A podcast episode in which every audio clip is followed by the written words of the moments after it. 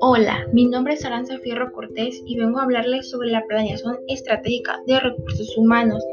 Primero hablaremos lo que es una planeación. Es algo importante en las empresas. Es necesario ya que esto planifica para alcanzar los fines, objetivos o las metas. Sin la planeación, los jefes y los colaboradores no podrían o tendrán muy pocas probabilidades de lograr lo que se ha propuesto.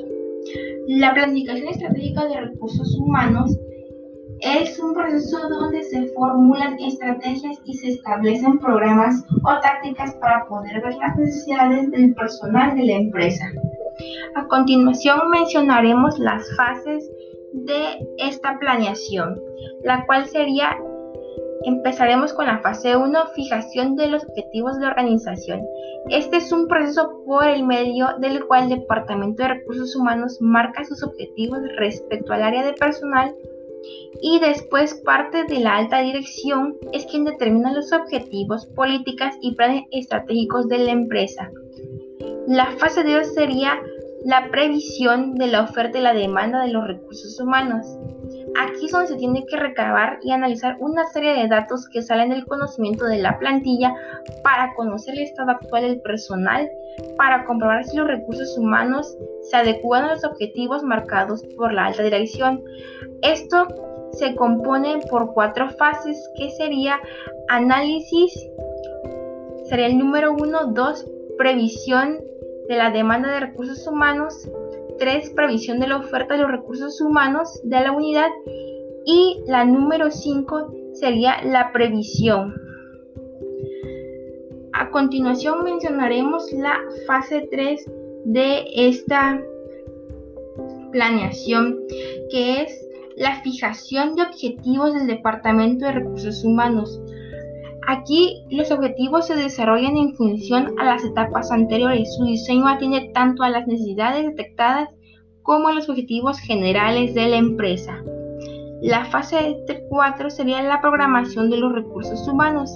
Aquí donde se pretende conseguir el ajuste entre la oferta y la demanda a través de los procesos de la, la gestión de recursos humanos. Aquí se desarrollan programas de actuación que atienden a la adquisición de nuevo personal o a su reducción. Este es un proceso muy común en la planificación del reclutamiento que comprende actividades para cubrir los puestos de trabajo o las vacantes con personal de recién ingreso. Esto es lo que, lo que se conoce como reclutamiento externo o con traslados del personal de la misma empresa, lo que lleva el nombre de reclutamiento interno. La fase 5 es la implantación, control y evaluación de la planificación de recursos humanos. Aquí las actividades en esta área están encaminadas a, cuantificar el valor de recursos humanos y reconocerlos como un activo de la organización. Para detectar las efectividades de la planificación de recursos humanos, la recogida de datos y la evaluación debe realizarse por intervalos fijos a lo largo del periodo de planificación para detectar las desviaciones.